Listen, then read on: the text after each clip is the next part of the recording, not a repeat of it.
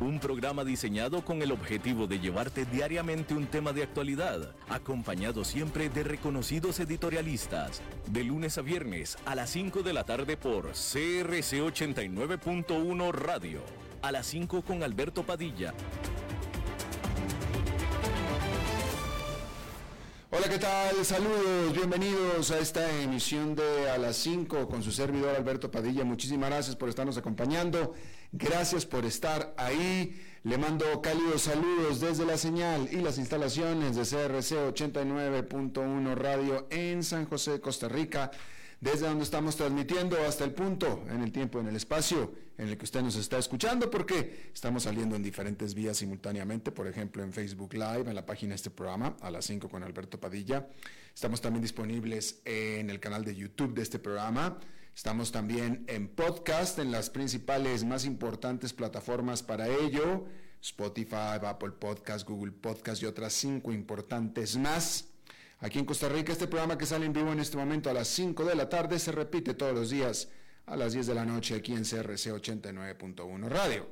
En esta ocasión me acompaña al otro lado de los cristales, tratando de controlar los incontrolables, el señor David Guerrero y la producción general de este programa, siempre poderosa, desde Bogotá, Colombia, a cargo del señor Mauricio Sandoval.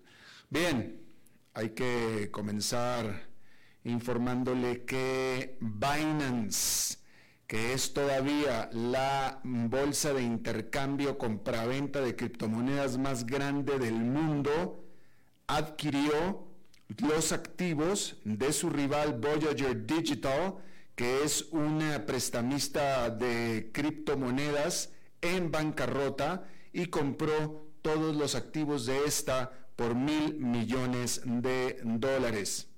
Como usted sabe, la confianza en todo lo que tenga que ver con cripto está en un punto paupérrimo, mucho más allá del mínimo de su historia, después de la implosión que tuviera FTX o FTX, esta, eh, la que era la segunda eh, criptobolsa de eh, monedas digitales más grandes del mundo, comandada por un estadounidense, pero basada por razones de bastante conveniencia en las Bahamas.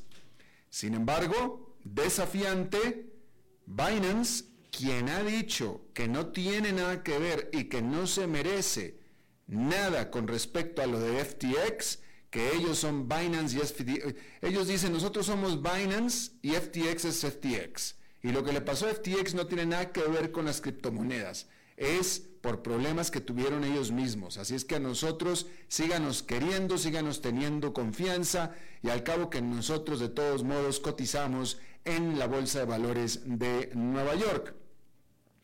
Y bueno, eh, han recibido durante las últimas semanas salidas de depósitos de sus clientes. La última vez que se supo por arriba de 2 mil millones de dólares, ellos siguen eh, jugándola tranquilos. Ellos dicen que, ok, si los clientes quieren su dinero adelante, ahí está su dinero. Sin embargo, nosotros estamos bien, no pasa nada.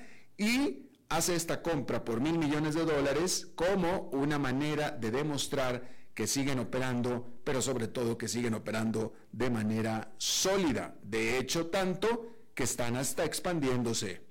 La compañía Binance también compró Toco, Toco Crypto, otra bolsa de criptomonedas de Indonesia.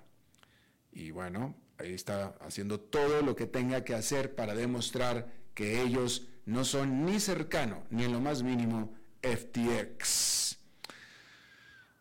Vladimir Putin, el presidente de Rusia, dijo que su país conducirá ensayos navales conjuntos con China en el mar de China sobre todo en la parte este del mar de China, tan pronto como este miércoles iniciarán estos ensayos.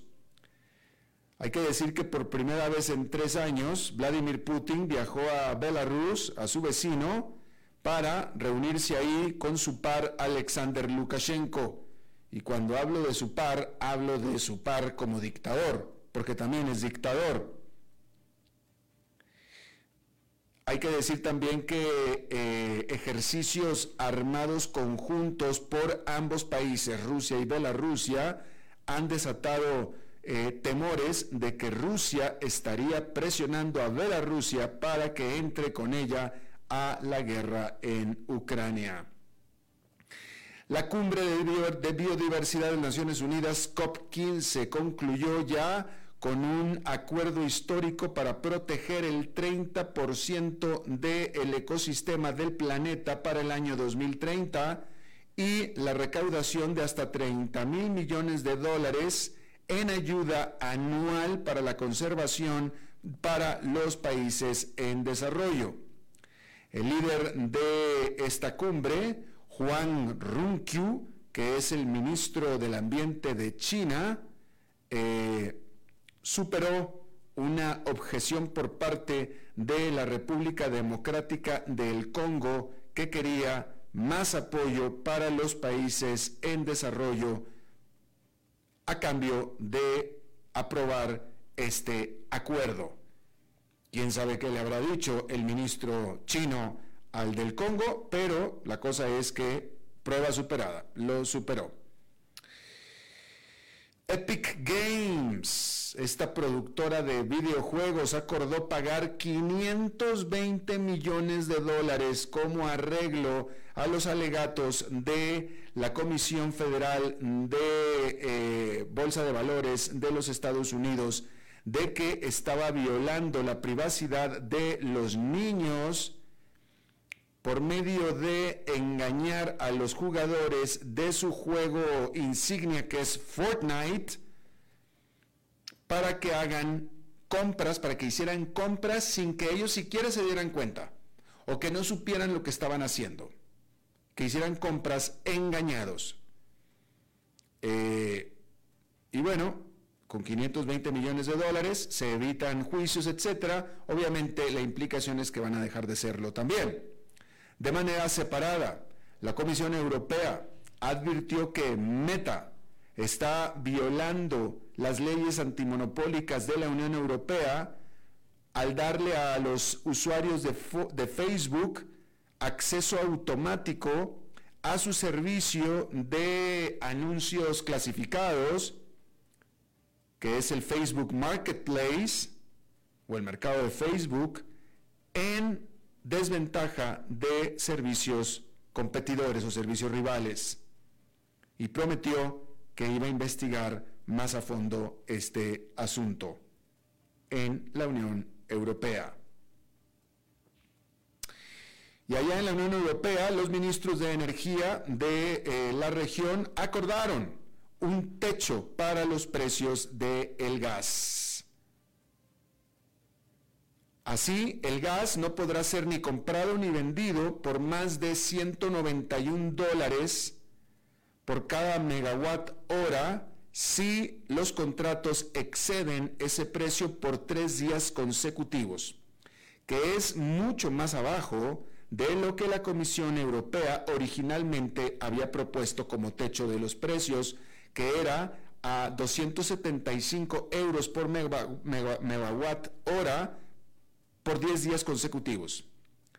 Este techo, que ahora necesita ser aprobado de manera legal, se supone que entraría en vigor, si es que así sucede, el próximo mes de febrero.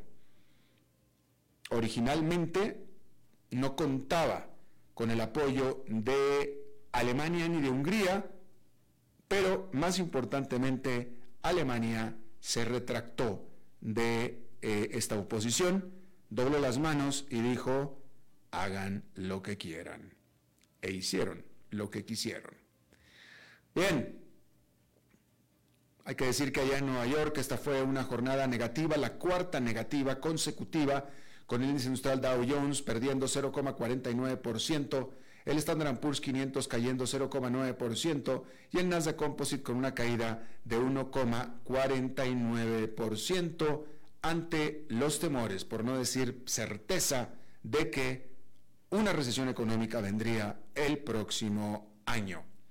También se informa en Perú que los trenes están ya funcionando de, eh, eh, hacia Machu Picchu, hacia Machu Picchu, con lo cual ya están evacuando a los turistas que se estimaban a unos 5 mil que estaban atrapados allá, que se habían quedado varados luego que las protestas violentas que se estaban dando en Cusco, que es de donde sale el tren hacia Machu Picchu, etcétera, habían interrumpido el servicio por varios días. Y también el aeropuerto de Cusco estaba cerrado. Y ahora se estima que había en esa área, entre Cusco y Machu Picchu, 5 mil turistas, los cuales están empezando a ser evacuados y que esperan, esperan poder regresar a sus casas en sus países para Navidad es decir, para celebrar la Navidad.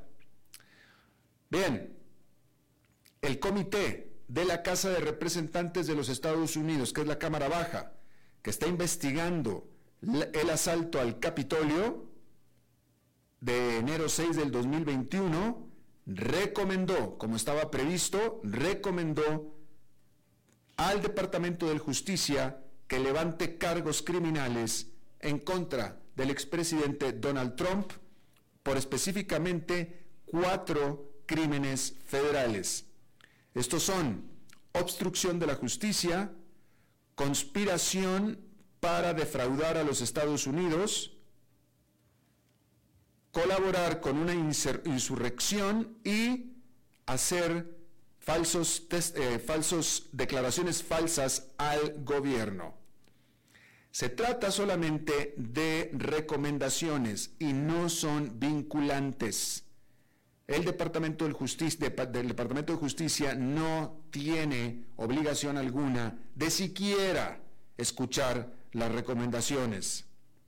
Decir que el Departamento de Justicia, los fiscales, ya están ellos, ya estaban conduciendo su propia investigación sobre el expresidente Donald Trump, específicamente sobre sus esfuerzos eh, por eh, cancelar las elecciones del 2020. Entonces llega esta investigación. A ver, entonces, eh, este comité le está dando al Departamento de Justicia material de su propia investigación. Se la está dando a un Departamento de Justicia que ya está haciendo él su investigación al respecto.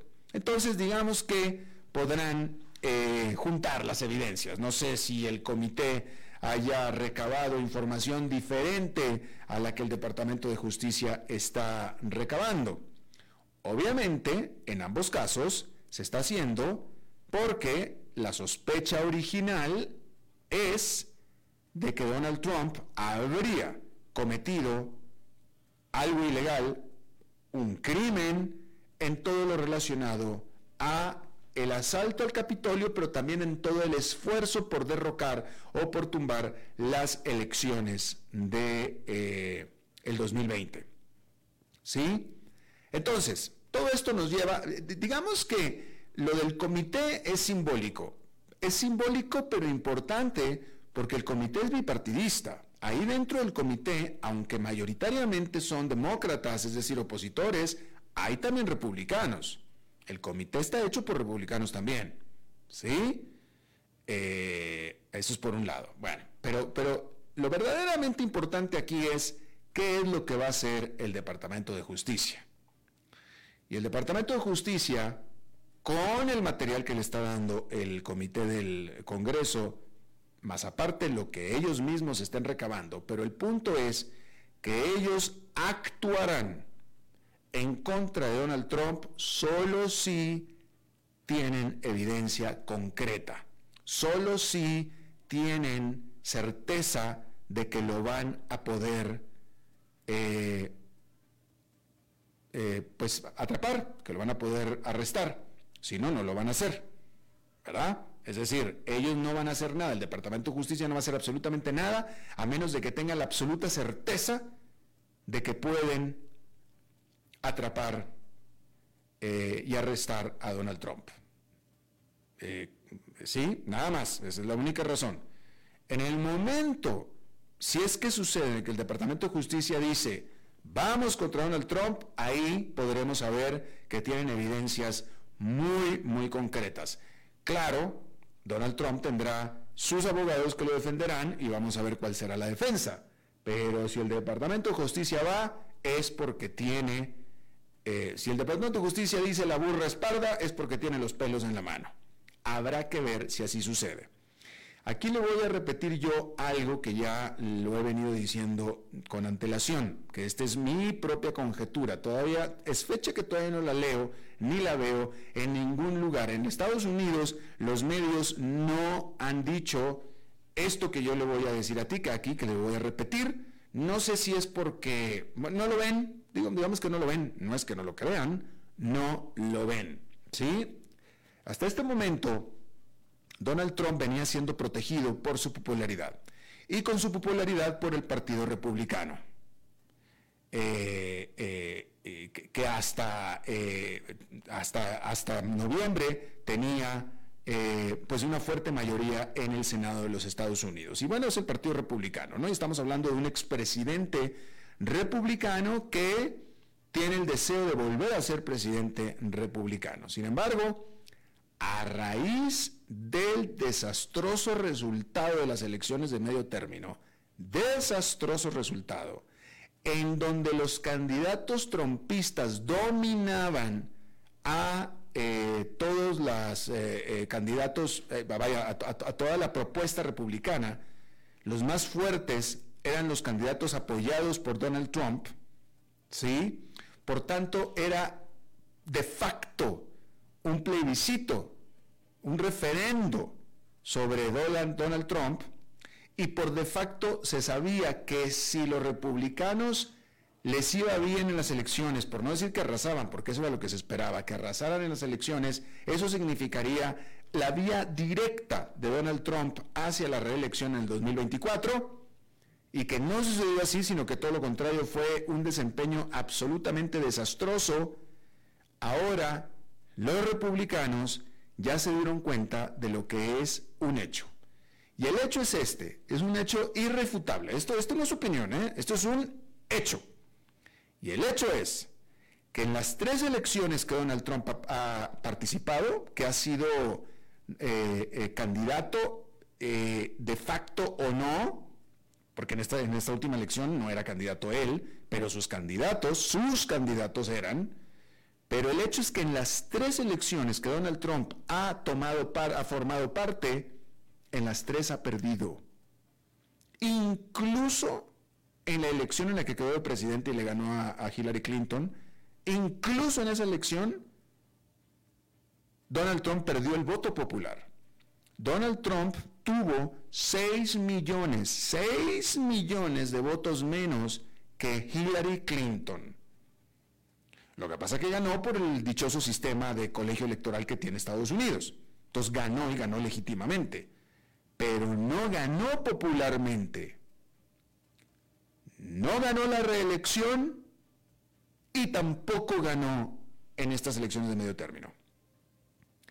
Y entonces ya los republicanos se dieron cuenta que si ya Donald Trump perdió tres veces, no hay manera en que pueda ganar una cuarta y ya se dieron cuenta que Donald Trump no es el candidato que los llevará de nuevo a la Casa Blanca en el 2024. Los republicanos ya se dieron cuenta que es una realidad. Entonces de pronto Donald Trump ya dejó de ser un activo para los republicanos. Y al contrario, ahora es un lastre, ya les pesa. Entonces, en la medida Claro, si el Departamento de Justicia va, va. Pero si sigue con el apoyo del Partido Republicano y si lo hacen candidato y etcétera, va a tener mucha protección, va a tener poderosa protección alrededor de Donald Trump. Va a ser muy difícil eh, perseguirlo. Aunque se puede, por supuesto, pero eh, con todo el apoyo que tiene es difícil. Pero el problema es que para los republicanos ya es un lastre. Entonces, en la medida que Donald Trump siga pretendiendo que le den la candidatura del Partido Republicano, que siga activo en su campaña, que por cierto no ha seguido, ¿eh? Si usted se da cuenta, desde noviembre, desde que perdió las elecciones de medio término y que anunció que se lanzaría la candidatura, Desde entonces ha estado bien callado, bien calladito de perfil bajo. ¿Sí? Entonces, el punto es que ya los republicanos se dan cuenta que este señor es más un lastre que cualquier cosa, ¿sí?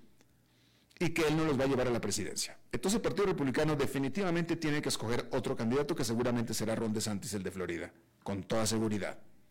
Entonces, en la medida que Donald Trump deje que ese proceso se haga así y se quede más calladito y coopere, en esa medida podrá tener apoyo de los republicanos, apoyo importante. Pero si trata de ser otra vez relevante, si trata de sobresalir, si, si, trata de retomar, trata de, intenta retomar el control que tuvo sobre el Partido Republicano y que ya no tiene, entonces más lastre todavía va a ser, más pesado, más problema y más les va a servir a los republicanos un Donald Trump en la cárcel, para que por fin se desaparezca y se quede callado y deje, los deje trabajar, los deje funcionar, deje de hacer ruido, deje de molestar, deje de distraer. ¿Sí? ¿Me explico lo que le estoy diciendo? Entonces, esa es la parte que están calculando ellos. Vamos a ver qué hace Donald Trump. Calladito se ve más bonito. Si se queda calladito y se queda de bajo perfil, nosotros lo apoyamos para todo lo que pueda servir nuestro apoyo, pero si sigue molestando como le encanta molestar, va a ser más útil en la cárcel. Porque incluso con un Donald Trump en la cárcel, debidamente acusado, un Donald Trump en la cárcel, incluso podría generar un voto de lástima para los republicanos. Incluso. Y yo creo que es un cálculo muy importante que tendrán que hacer los republicanos y Donald Trump. Y Donald Trump.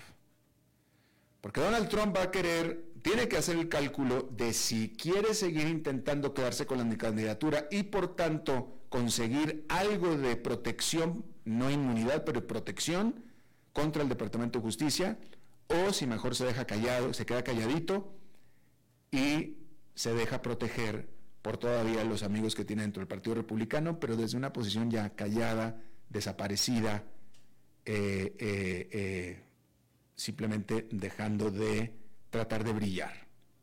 Vamos a ver qué es lo que decide Donald Trump y qué es lo que decide el Partido Republicano, pero más importante, qué es lo que decide el Departamento de Justicia de los Estados Unidos. Pero una vez que suceda que el Departamento de Justicia diga, vamos, es que van con todo y es porque tienen evidencia fuerte, que yo creo que la tienen, ¿eh?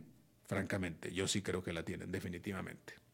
Bien, eso es por un lado. Por otro lado, eh, comentar, eh, porque esto sí no puedo dejar de, comentarlo. Eh, bueno, yo creo que todo el mundo vio la final el domingo, qué final más dramática.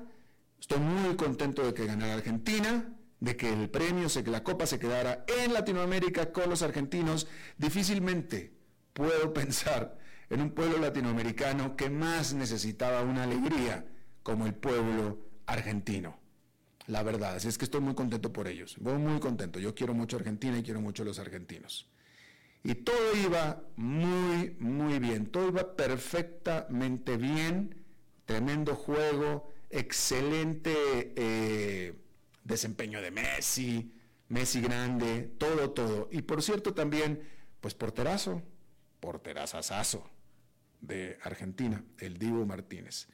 Y tuvo, todo iba perfecto hasta cuando el Dibu Martínez, eh, Emiliano, recibió el guante de oro como el mejor portero y la celebración que eh, hizo en vivo, que estoy seguro que usted la vio, y si no la vio, vio las fotografías donde se puso el guante de oro en el pelvis.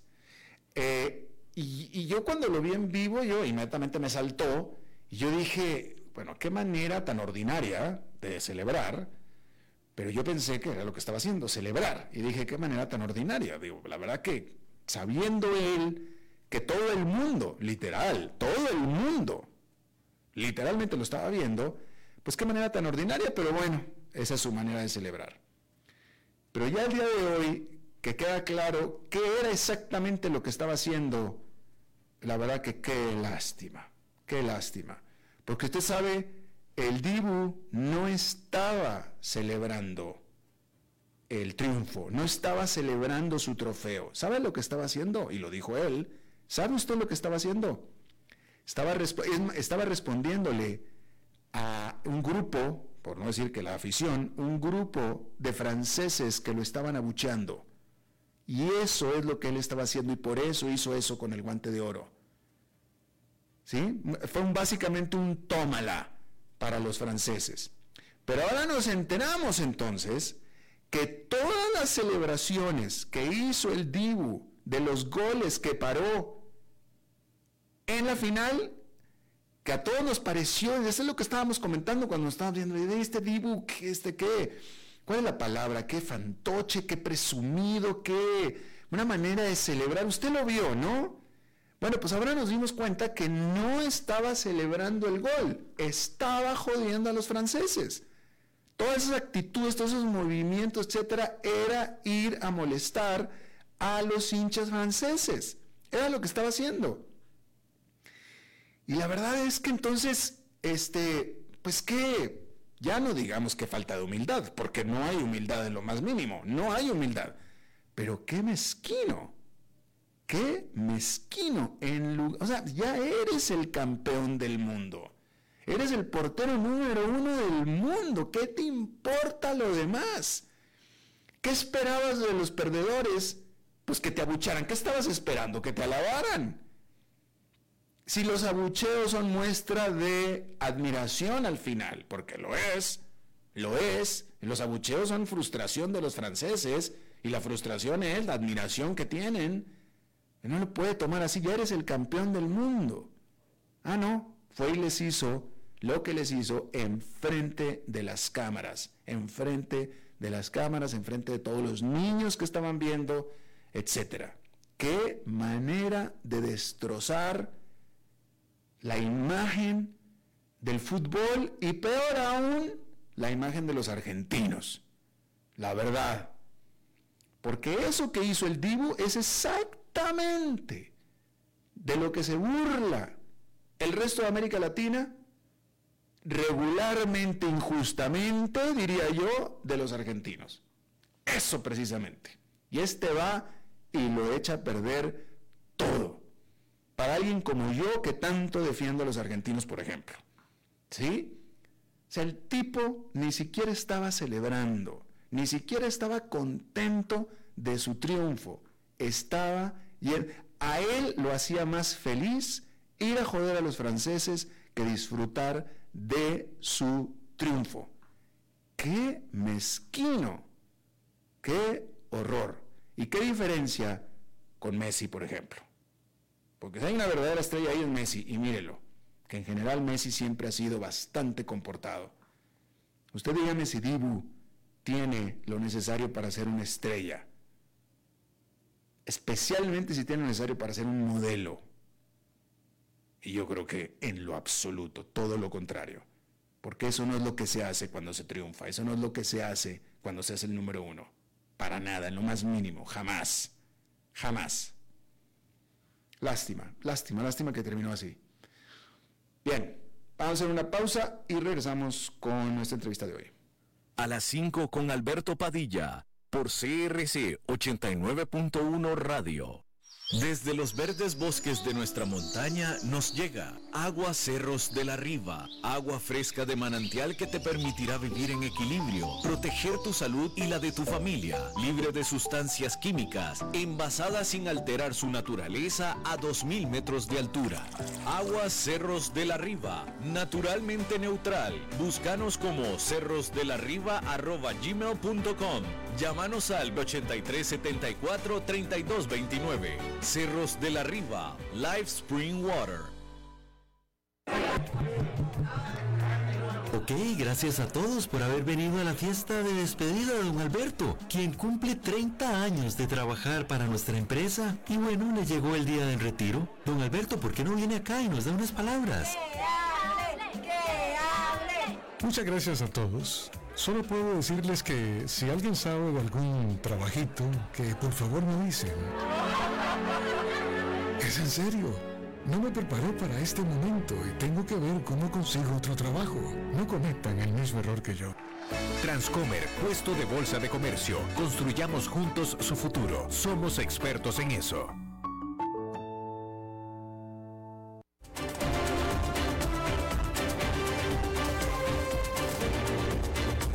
Seguimos escuchando a las 5 con Alberto Padilla. Muchísimas gracias por continuar con nosotros. Eh, en un contexto de incertidumbres externas y restricciones internas, los países de América Latina y el Caribe crecerán este 2022 un 3,7%, que es poco más de la mitad de la tasa del 6,7% registrada en el 2021. Y se estima que para el 2023 se profundice la desaceleración del crecimiento económico de América Latina y se alcance una, tasa solamente del 1,3%, y esto lo dice en su informe anual Balance Preliminar de las Economías de América Latina y el Caribe, la CEPAL, la Comisión Económica para América Latina, eh, dependiente de las Naciones Unidas. Mire, el año pasado América Latina creció 6,7%, que es muy buen crecimiento. Sin embargo, fue un rebote eh, eh, esta parte la estoy haciendo en opinión y esto es lo que yo opino, esta es mi opinión. Enseguida vamos con nuestro invitado y él ah, dirá lo que dice este reporte, pero, pero pronto le estoy aquí yo dando un contexto propio, pero decía yo que ese crecimiento de muy buen 6,7% el año pasado fue un rebote del año de la pandemia, un tremendo rebote casi proporcional a la caída del año anterior. Este crecimiento este año de 3,7%, que desafortunadamente es alto para los estándares latinoamericanos, es totalmente insuficiente para lo que necesitamos para sacar a la gente de la pobreza en esta región y el próximo año 1,3% es francamente marginal, francamente marginal. Esta es mi opinión. Yo le agradezco muchísimo a Daniel Titelman, él es director de la División de Desarrollo Económico de la CEPAL desde Santiago de Chile, que esté con nosotros. Daniel, gracias. No, muchas gracias a ti por la invitación y feliz de participar y, poder conversar. Muy amable, Daniel. Eh, ¿cuál, eh, ¿Por qué este año, por, por qué la diferencia de crecimiento tanta, tan fuerte de crecimiento entre ya de por sí bajo 2022 y un marginal 2023, Daniel? Bueno, como tú muy bien mencionabas, digamos, el año 2021 nosotros tuvimos un crecimiento muy fuerte que, reflejaba lo que los economistas llamamos un rebote estadístico, digamos, que veníamos de una base de una caída muy fuerte durante el año de la pandemia y con la apertura de las economías eh, se generó un rebote de crecimiento muy fuerte. Y ya para el año 2022 la región está empezando a volver a la trayectoria bastante mediocre de crecimiento que traían los periodos previos de la pandemia. Y, durante el primer semestre del año 22 de, de, este año se observó que el efecto rebote duró un poco más de lo que todos esperábamos, particularmente con el consumo privado, que estuvo bastante más dinámico de lo que todos esperábamos. Y ya en el segundo semestre de este año, el presente año, empezó a notarse una fuerte desaceleración en la demanda agregada. A esto se suma, y, esta fuerte desaceleración ya continuará el próximo año, el 2023, digamos, en que en un mundo de altas incertidumbres y poco buenas noticias por la, de parte de la economía global, más las restricciones internas que tenemos en nuestros países, producto de las altas tasas de inflación, producto de la guerra de Ucrania y el alza en los precios de la energía y los combustibles, hacen prever una, que la desaceleración continúe el próximo año y se profundice. Y el próximo año estamos esperando que vas a crecer en torno a un tercio de lo que creciste este año, que es volver a las muy malas tasas de crecimiento que tenía América Latina desde el 2014 previo a la pandemia. 2014, fíjate, entonces tú lo que nos estás diciendo es que este de por sí bajo crecimiento de 3,7% de este año es producto todavía eh, o resultado todavía del rebote y que el 1,3% del próximo año, que es marginal, es más bien lo que lo normal, lo que da la economía de América Latina. Efectivamente, digamos, este año se observó, se observó un primer semestre más fuerte de lo que todos esperábamos, digamos, los analistas que estamos haciendo estas proyecciones, y fue más, más dinámico, y ya en el segundo semestre se empezó a observar una desaceleración. Quisiera llamarte la atención de que la CEPAL, ah, lo ha dicho ya en varias oportunidades, cuando tú tomas entre el 2000 14 y el 2023 con estas estimaciones de proyecciones, América Latina tiene lo que nosotros llamamos una década perdida, donde la tasa de crecimiento promedio anual es de 0,9% entre el 2014 y 2023 en esta década, que es mucho más baja de lo que fue la tasa de crecimiento anual durante la década de los 80, que fue la década perdida por la crisis de la deuda, que estuvo en torno al 2%. Por lo tanto, en la región, nuestro punto que hemos levantado es que está terminando una década perdida en términos de crecimiento y por lo tanto muchos indicadores sociales tienden a deteriorarse y el gran desafío es cómo evitar una nueva década perdida y retomar un crecimiento dinámico, inclusivo y sostenible ambientalmente.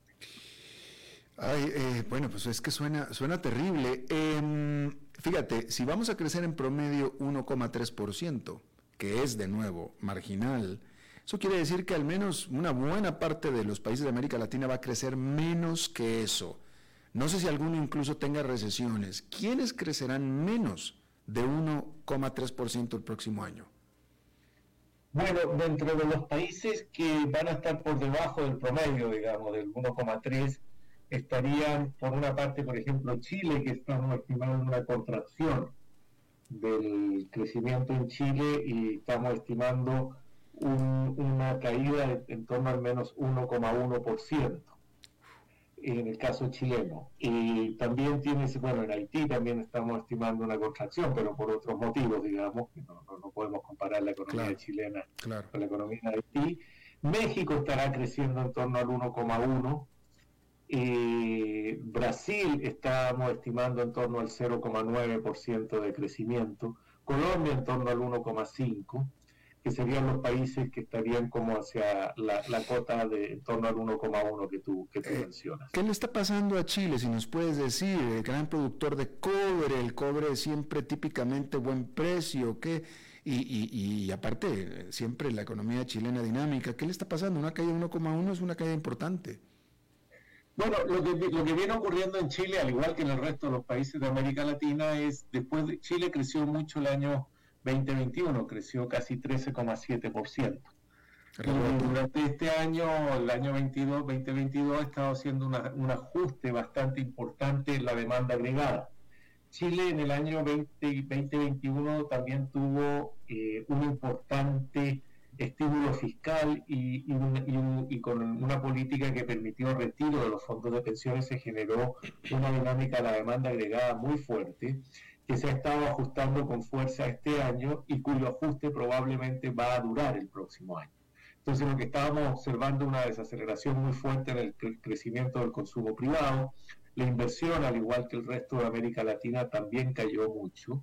La inflación que todos nuestros países han vivido, igual que el mundo, hizo que las tasas de interés las tasas de política monetaria, la tasa de interés tuviera que subir mucho y todo esto está llevando a que la economía se está ajustando y el próximo año, digamos, estamos esperando una contracción negativa en términos del en torno al 1, menos 1,1 y hacia finales del próximo año ya esperaríamos que la economía chilena en este caso empiece a mostrar signos de reactivación. eh, ok. Em, háblanos de Venezuela, porque este país está también eh, eh, eh, cifras que, a la vista parecen impresionantes. Este año estaban esperando un 6-7% de crecimiento, etcétera. E, efectivamente, Venezuela, después de muchos años de crecimiento negativo, digamos, hay que acordarse que Venezuela viene con muchos años de una contracción económica muy fuerte para este año estamos esperando eh, un crecimiento eh, positivo y la CEPAL lo estima para el 2022 en torno al 12% y para el 2023 en torno a un 5%. O sea, ya hay una desaceleración el próximo año. Lo que está ocurriendo, bueno, por un lado el precio del petróleo, que en el caso de Venezuela es un, uno de los grandes exportadores de, de petróleo y el alza en el precio de los combustibles y el alza en el precio del petróleo tiene un efecto muy importante en la economía eh, venezolana. Y eso, por supuesto, se traduce en el crecimiento de este año. También junto con el aumento del precio había un aumento en la producción de barriles de crudo y eso también es importante. A su vez ha habido flexibilización de las sanciones que han permitido una mayor exportación del petróleo venezolano de lo que había en los años anteriores y también las remesas se han ido y han sido un elemento importante en ayudar al crecimiento de Venezuela. Hay que acordarse que Venezuela tiene un gran, una parte muy importante de su población, digamos, un porcentaje no trivial, trivial eh, dentro, que ha migrado dentro de América Latina fundamentalmente, pero dentro de otros países también, y eso ha generado un flujo de remesas que ayuda a explicar parte del crecimiento de este año y del próximo. Claro. Eh, ahora, sin embargo, eh, el punto de más profundo de todo esto, tú hablabas de la década perdida y que probablemente estaremos frente a una segunda década perdida.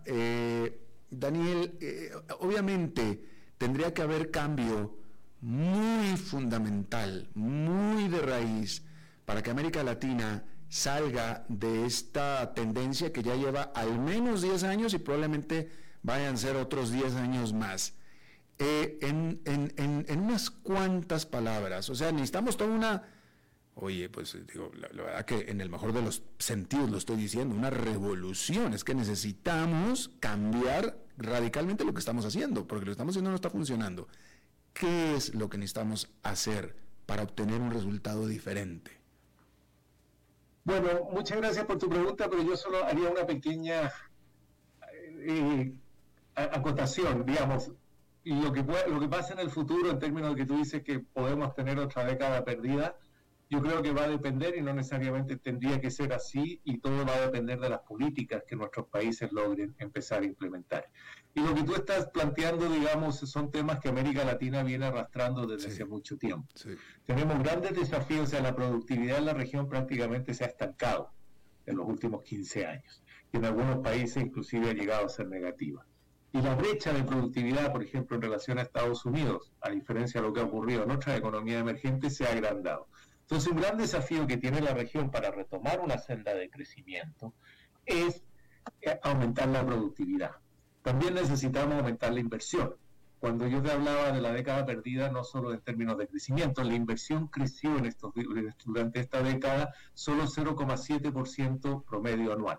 Y la región tiene un gran déficit de inversión, tanto pública como privada, para, para poder enfrentar de mejor manera el mundo cambiante que se nos viene. Entonces yo te diría que un gran desafío es cómo aumentar la inversión y la, y la, y la productividad, y eso va a requerir de tanto de, de, inversión pública como inversión privada y de nuevas políticas de desarrollo productivo que sean audaces, que logren encauzar a la, región en una senda de crecimiento en, en los sectores donde hay, donde hay ventajas comparativas dinámicas y que pueden ir aumentando la productividad. Y en este sentido yo te diría que el cambio climático es una gran ventana de oportunidades. Mm.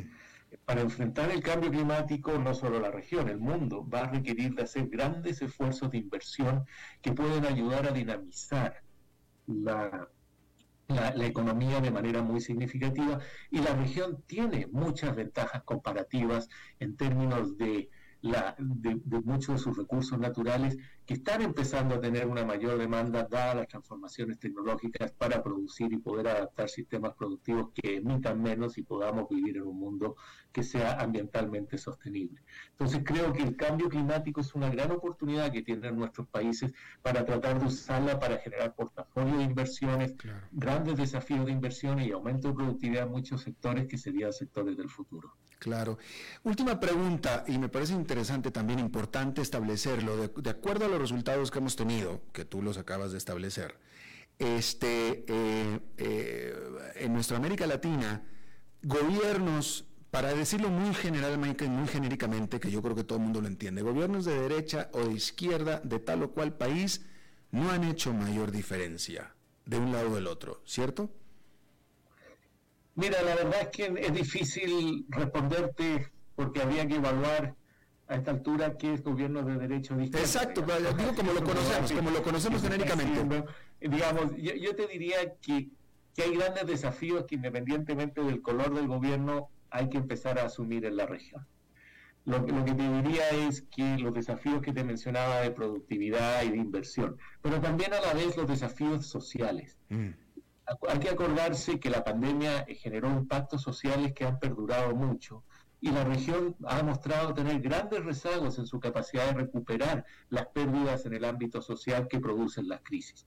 La crisis de la deuda nos tomó 20 años recuperar los niveles sociales que teníamos previos a la crisis de la deuda externa. Y es algo que no nos podemos dar el lujo en esta vuelta. Necesitamos avanzar a sistemas de protección social universales, inclusivos, necesitamos formalizar nuestra economía y avanzar hacia mercados laborales de trabajo decente, como lo define la OIT, que permita tener acceso a la, a la protección social y aumentar la productividad. Entonces, en ese sentido, más que definir, digamos, el color de los gobiernos, quisiera poner los desafíos que tienen todos los gobiernos eh, y podemos discutir en la, en la bajada, digamos, en la estrategia de políticas que pueden tener uno u otro gobierno, pero los desafíos de avanzar hacia sociedades más inclusivas y hacia estados de bienestar que permitan sociedades más inclusivas, porque la, la protección social, el estado de bienestar son un factor que ayudan a acelerar el crecimiento. Las economías del cuidado también es algo que hay que empezar a incorporar. Entonces, más que definir un poco las posibles bajadas o, aproximaciones, creo que esos son los desafíos medulares que cualquier gobierno en la región debiera estar preocupado. Definitivamente. Daniel Titelman, director de la División de Desarrollo Económico de la CEPAL desde Santiago de Chile, te agradezco muchísimo haber charlado con nosotros esta tarde. No, muchas gracias a ti, encantado de conversar contigo y con, todas las personas Gracias, muy amable. Vamos a una pausa y regresamos con más. A las 5 con Alberto Padilla, por CRC 89.1 Radio. Desde los verdes bosques de nuestra montaña nos llega agua Cerros de la Riva, agua fresca de manantial que te permitirá vivir en equilibrio, proteger tu salud y la de tu familia, libre de sustancias químicas, envasada sin alterar su naturaleza a 2.000 metros de altura. Agua Cerros de la Riva, naturalmente neutral. Búscanos como cerrosdelarriba.gmail.com Llámanos al 8374-3229. Cerros de la Riva, Live Spring Water. Ok, gracias a todos por haber venido a la fiesta de despedida de don Alberto, quien cumple 30 años de trabajar para nuestra empresa. Y bueno, le llegó el día del retiro. Don Alberto, ¿por qué no viene acá y nos da unas palabras? Muchas gracias a todos. Solo puedo decirles que si alguien sabe de algún trabajito, que por favor me avisen. Es en serio. No me preparé para este momento y tengo que ver cómo consigo otro trabajo. No cometan el mismo error que yo. Transcomer, puesto de bolsa de comercio. Construyamos juntos su futuro. Somos expertos en eso.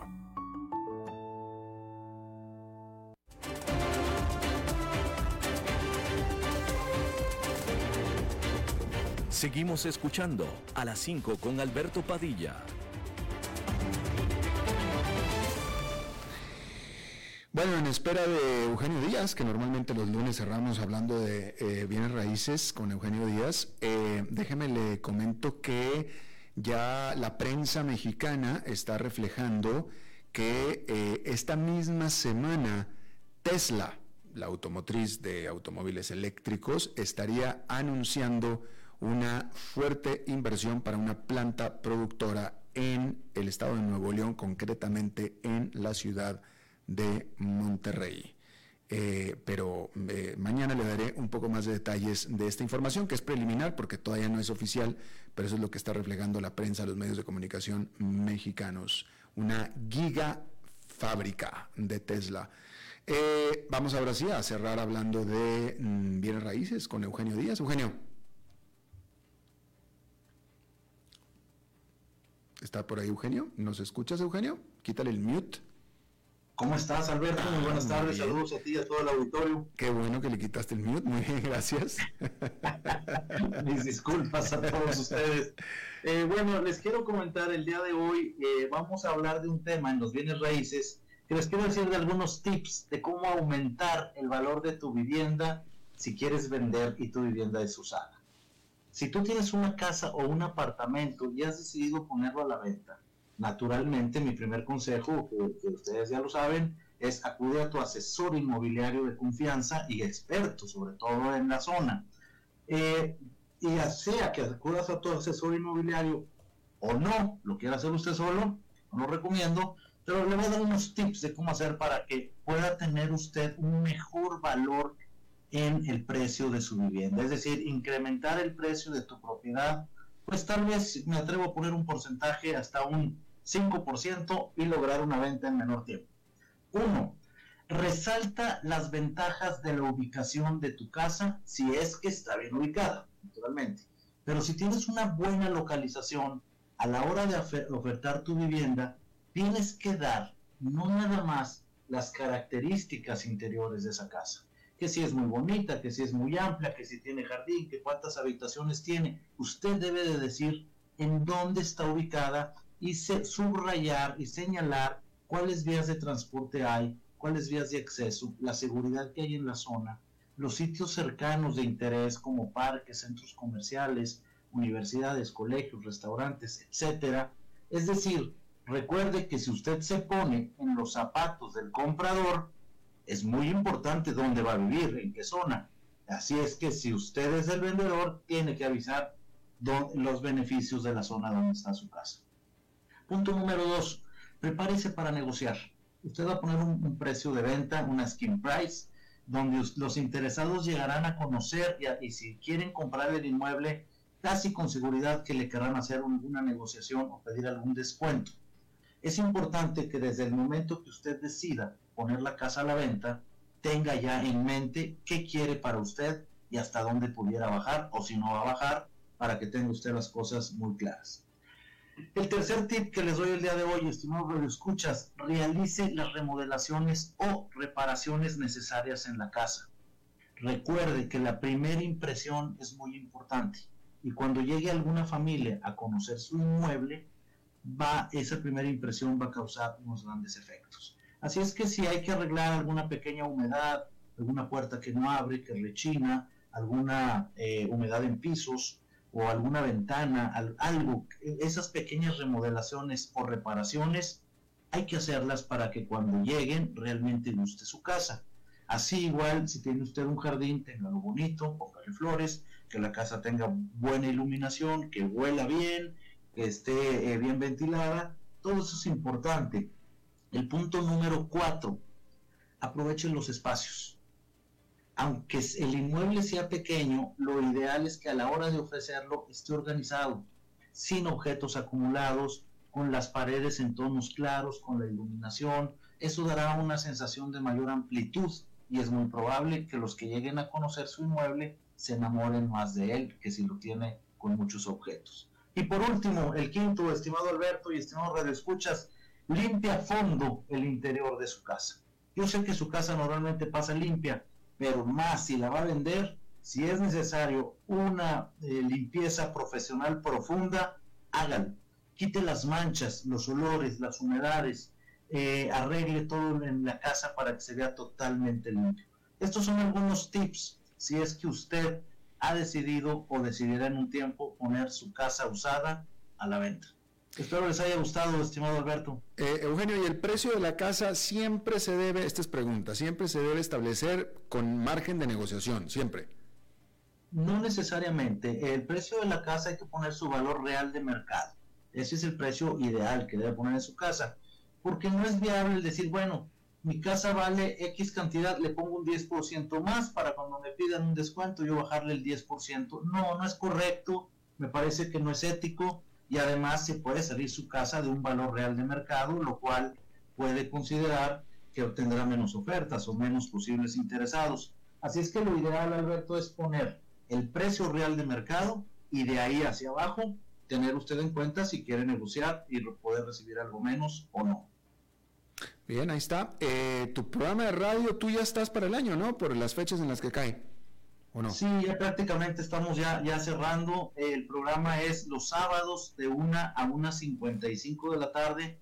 Todos los sábados en esta misma emisora, donde hablamos de los inmuebles eh, nacionales como internacionales, todas las noticias del sector inmobiliario ah, en su programa Club Inmobiliario. Vamos, no, no se lo pierda. Bueno, pues ahí está Eugenio Díaz. Muchísimas gracias. A ti, Alberto, y que tengan todos una feliz semana. Igualmente para ti. Bueno, eso es todo lo que tenemos por esta emisión de A las 5 con su servidor Alberto Padilla. Muchísimas gracias por habernos acompañado. Espero que termine su día en buena nota, en buen tono. Y nosotros nos reencontramos en 23, en 23 horas. Que la pasen muy bien. A las 5 con Alberto Padilla fue traído a ustedes por Transcomer, puesto de bolsa de comercio. Construyamos juntos su futuro. Somos expertos en eso. Llegó la época más feliz del año y en Cadena Radial Costarricense queremos celebrar y acompañarte en cada momento. Felices fiestas.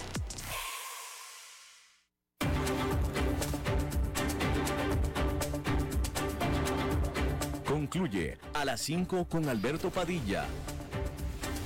Un programa diseñado con el objetivo de llevarte diariamente un tema de actualidad, acompañado siempre de reconocidos editorialistas, de lunes a viernes a las 5 de la tarde por CRC 89.1 Radio.